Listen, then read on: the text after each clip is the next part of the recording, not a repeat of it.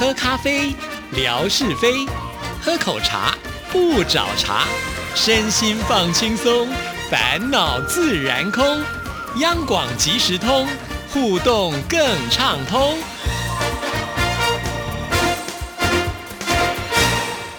爱的听众朋友，大家好，欢迎收听今天的央广即时通，我是谭志毅。在今天的节目里呢，我们要继续的为听众朋友来做这个金钟奖的入围系列专访。很高兴，我们今天邀请到的就是入围类型音乐节目还有主持人的两位主持人，分别是管仁健管大，管大你好，你好。另外呢，就是我们的黎慧芝，慧芝你好，你好，听众朋友大家好，我是黎慧芝，恭喜两位啊，哇，第一次参加金钟奖就入围了，而且是双料入围，我相信对两位来讲呢，应该是一个蛮大的震撼吧。我们先请管大来谈一下你现在的心情感想。嗯，对了，确确实是很兴奋哦，因为我自己哦，我从小就是很喜欢广播的人呢，但我没有想到到了五十五岁这一年呢，才开始有机会啊，第一次做到广播节目。那我们小的时候其实已经是有电视了，不过电视很贵，而且那个电视只有一台嘛，哦，那那那个就是那后来有两台，后来变三台，可是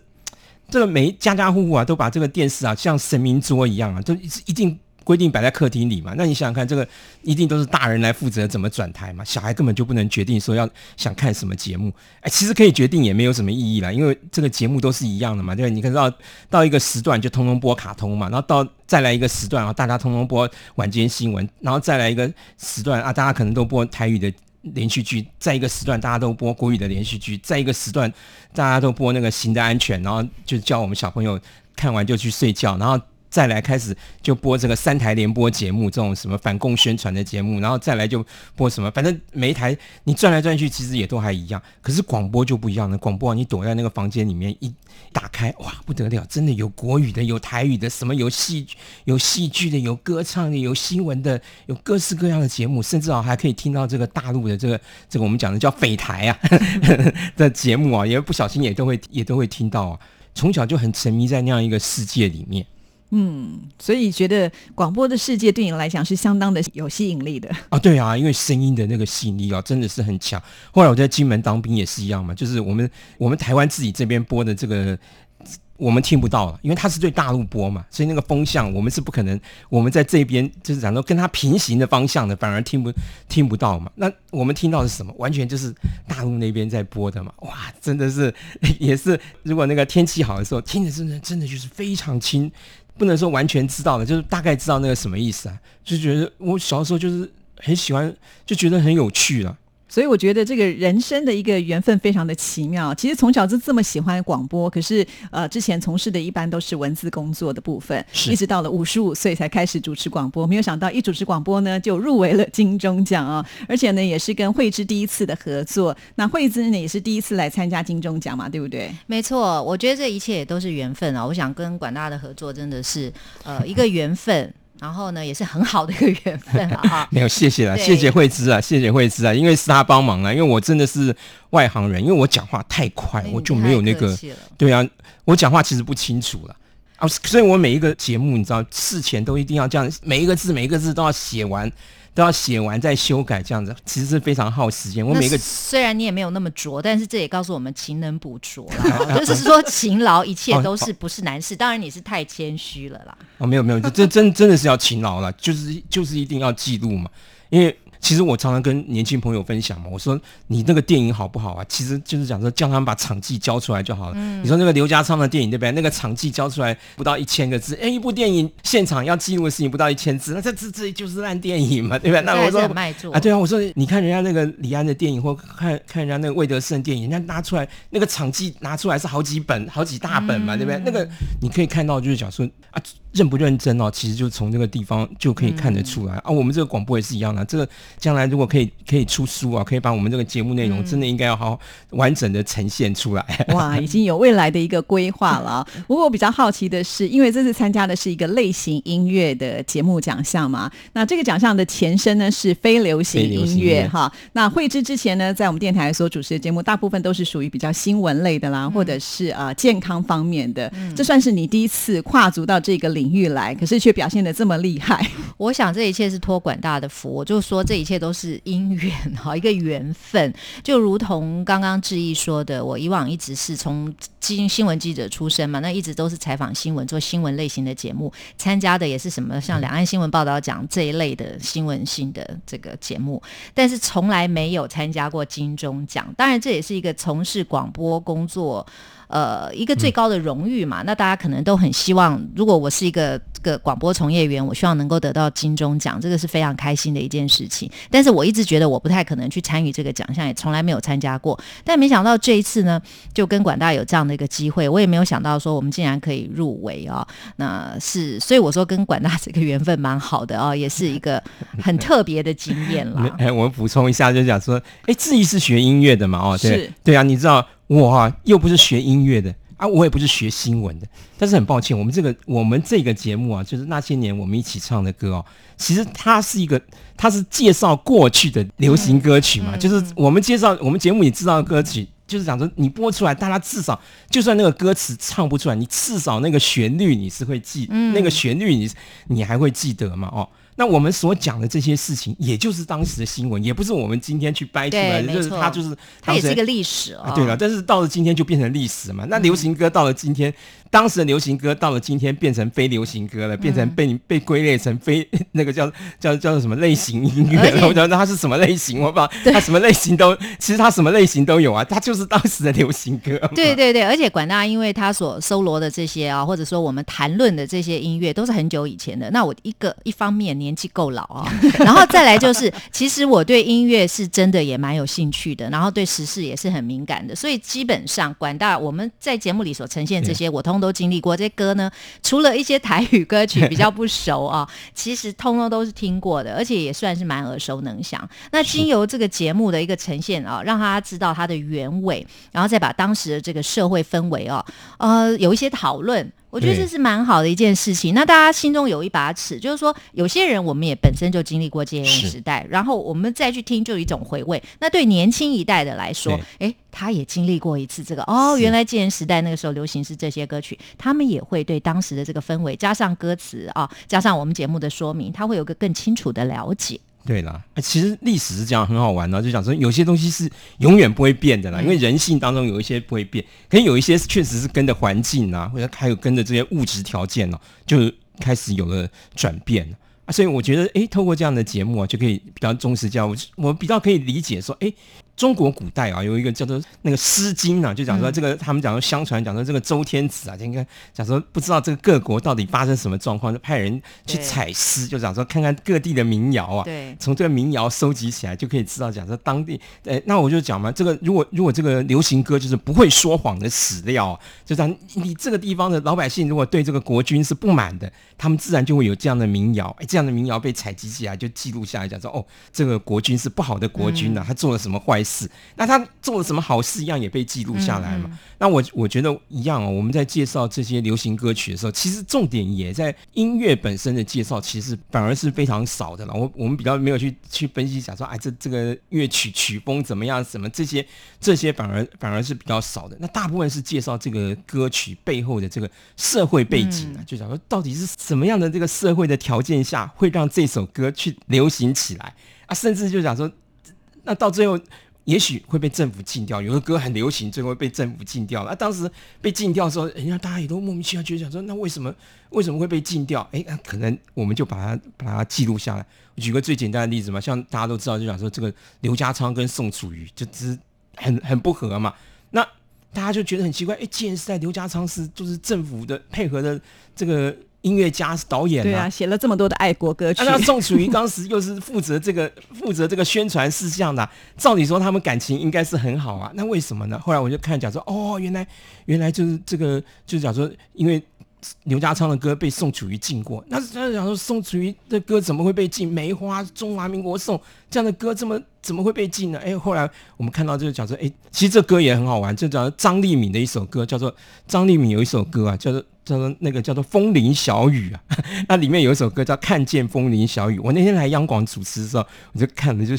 就笑出来，就想说那个上面还还贴了一个标签，就写着提醒主持人讲说，这这个唱片里面呢，第二首歌啊，《看见风铃小雨》这首歌已经被禁了，给他画一个叉叉叉提醒主持人不要播，因为他本来是可以播的嘛。如果他不能播，他不会收录到唱片里面去嘛。是那应该说他唱红了以后突然被禁了。那怎么会被禁呢？就想说，哎，那刘刘家昌的歌怎么会被禁呢？而且是张丽敏唱的，张丽敏的爸爸是张振国啊，这个是我们国内这个情世界的这个大佬啊，号称长江一号的啊，怎么会有人去禁那个张丽敏的歌？后来我一看，讲说，哦，原来他的副歌里面讲的那个讲说叫做金色大地。我就想，金色大地为什么要被禁？后来才啊，原来文革的时候他们讲说这个。赞美毛泽东叫做金色的太阳啊，照满照遍大地，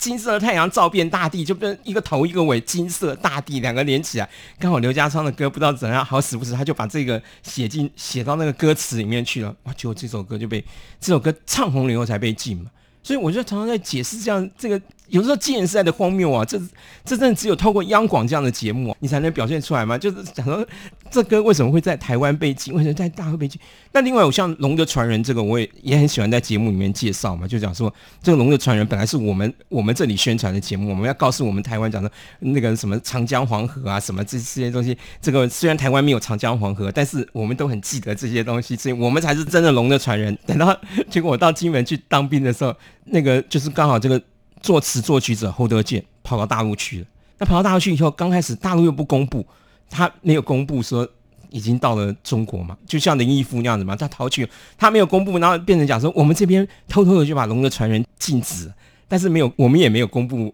也没有公布嘛。那后来等到中国那边已经正式公布，讲说侯德健到了中国了。有一天我们在金门，就突然一下子吓一跳，哇！是对岸在开始在播《龙的传人》，本来你知道那《龙的传人》是我们每天要对大陆播的，现在换成他们有一天突然对我们对我们播了。哎，我们那个连长还很聪明，还跟我们讲说：“哎，你你看我们的那个我们的蛙人呢，已经潜伏到了那个中共的电台里面去了，现在已经被我们现在已经被被占领了，所以他现在开始播我们这个《龙的传人》了。其实这些东西都是恶趣味了啊，刚好这些歌其实跟我们央广也都很有关系啊，所以我就我们也都透过节目来介绍给听众朋友知道。对，我也觉得这就是这个节目最吸引人的地方了。其实，呃，刚才提到了这么多的歌曲，那当时我们可能在听的时候是年纪比较小的时候，所以你可能会不知道它的一些故事的背景，或者是说它想要呈现的一个意义是什么。但这么多年下来，经过一些历史的转变之后，你会发现，哦，原来这背后当中有很多的故事可以值得呢，就是来做分享的。那也就是因为这样子，我觉得把这个呃节目的一个特色给做出来了。但是我也知道，就是两位在主持这个节目的时候是非常活泼的。啊，不是说只有单纯的把这些故事讲出来，像管大好像时不时就会在节目当中来哼唱个几句，对不对？歌喉不错啊，没有没有，我我歌，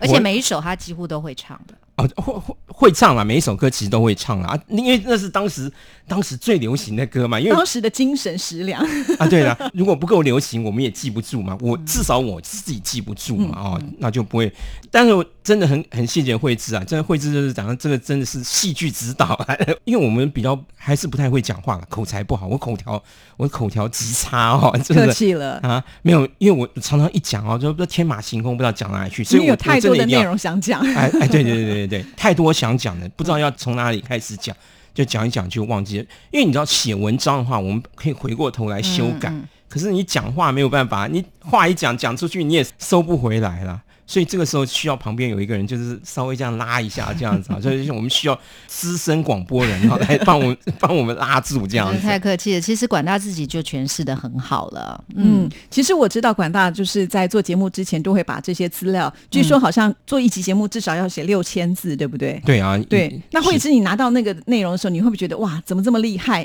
就是为了一集节目要花多少的时间？对对，这个我曾经问过管大啊，那管大就是心血结晶，多年来的啊，他一直是在。这些部分是非常注意，然后有很多的著作啊等等的，所以就一起。去消化这个内容。那因为刚才也有提到，有的时候就是因为内容太多，那怎么样在节目当中对很重要对，就是怎么样去做一些取舍。其实我想慧智在这方面可能也要费蛮多的心思吧，因为毕竟在广播的工作上来讲，你的经验是比较丰富的。我觉得还好，当然就是适合我们广播的这个节奏或者说内容，但是原则上管大也处理的很好，因为这些都是一些精华啦，我觉得都还不错。嗯，好，那因为这次入围，我想对两位来讲都是蛮开心的一件事。事情嘛，所以你们在未来会不会有一些什么新的规划，能够能够创造出一个节目更亮丽的火花呢？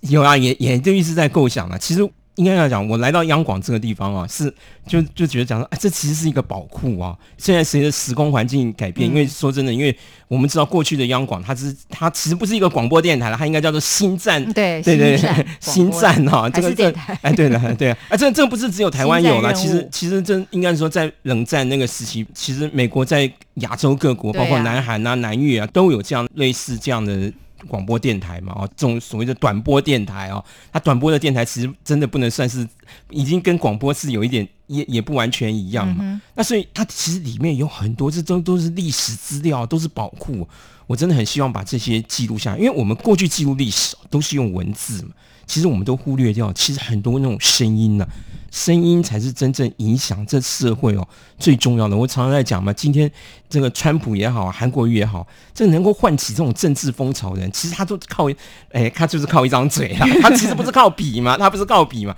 过去的政治人物就是讲说是靠笔嘛，那未来的社会真的，我觉得这个声音的这个重要性会越来越来越重要了。所以真的很想把这些历史上的这些声音哦，有机会啊，可以把它记录下。哎，透过节目啊，可以介绍出来，让听众朋友可以理解说，在过去那个时代啊，就讲说声音曾曾经改变我们人类的历史，或是说，在这个历史发生的当下，这个声音到底是怎么一回事？嗯，对，其实我觉得要收集这些资料是做这个节目里面我觉得最困难的一个部分了，因为刚才提到这资料其实是非常的庞大。当你们要在做一个节目的时候，我们必须要有所本的来做介绍。所以有的时候，比如说考证啦，或者是你要去呃搜集更多的资料，才能够佐证这些的东西的真实性。因为毕竟呢，做这样的一个节目的时候，我觉得它的一个真实性是必须很重要的。所以在这方面，你们也要花很多的时间跟功夫去处理吧。哎，对啊，真真的是这样的，没有没有错了，就是想说，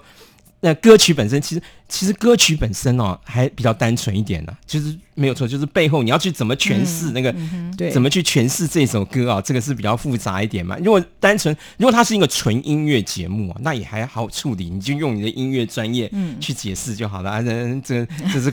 这个是，对，那就太普通了啊。那也不能说普通了，那应该说是大那个那个是另外一种，那是另外一种的方式，哎，那是另外一种专业了，那是另外一种专业。那我们我们这个节目其实重点重点的话，其实是讲说，只是把那个。旋律哦，把这个我我觉得把那个旋律勾出来是是一个很重要的。我举一个例子来讲，没有一个男生喜欢当兵的了。对了，这这这应该是这样来。那个他他不管当两年的，或是当当二十年的，当五十年的，大概都没有人都没有人真正喜欢。可是你就很奇怪，那这些人退伍以后，这些男生有时候女女生可能感觉不出来，你就会发现讲说，哎，奇怪，这些开同学会开什么时候？这些男生自己去聚一群，他们在那里讲那个讲当兵的事情，那为什么会这个样子？就讲说。其实，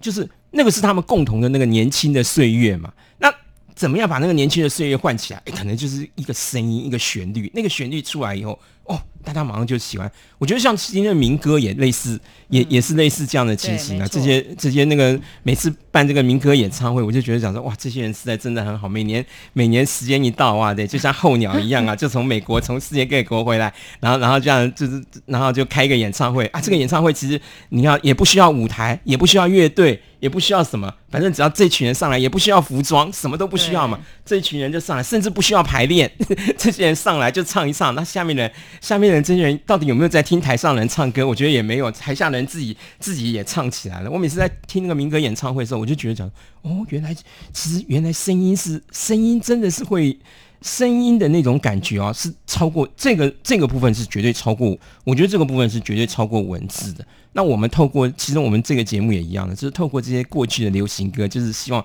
让呃。就讲说有经历过那个岁月的人，我们就是告诉，就是我们大家一起来分享啊。没有经历过那个岁月的人没有关系，就听我们后面的，听我们这些其他的解释，就是讲说了解这个年代，那他们也会。他们年轻人有的时候，其实有一些听众也会都会跟我们跟我们有互动嘛，啊，透过网络时代有互动互动哦，那他们就会告诉我们讲说，哦，他们大概就会知道，哎，原来我为什么我们这个年纪的人会这样 会这样想事情呢？是的确啊，所以呢，这个节目也吸引了很多的听众朋友。我也觉得我们的听众朋友是非常的有福，因为在央广可以听到这么精彩的内容啊。那在这边也祝福两位能够上台去敲响金钟，祝福你们喽。好，谢谢，谢谢您，谢谢，拜拜，拜拜。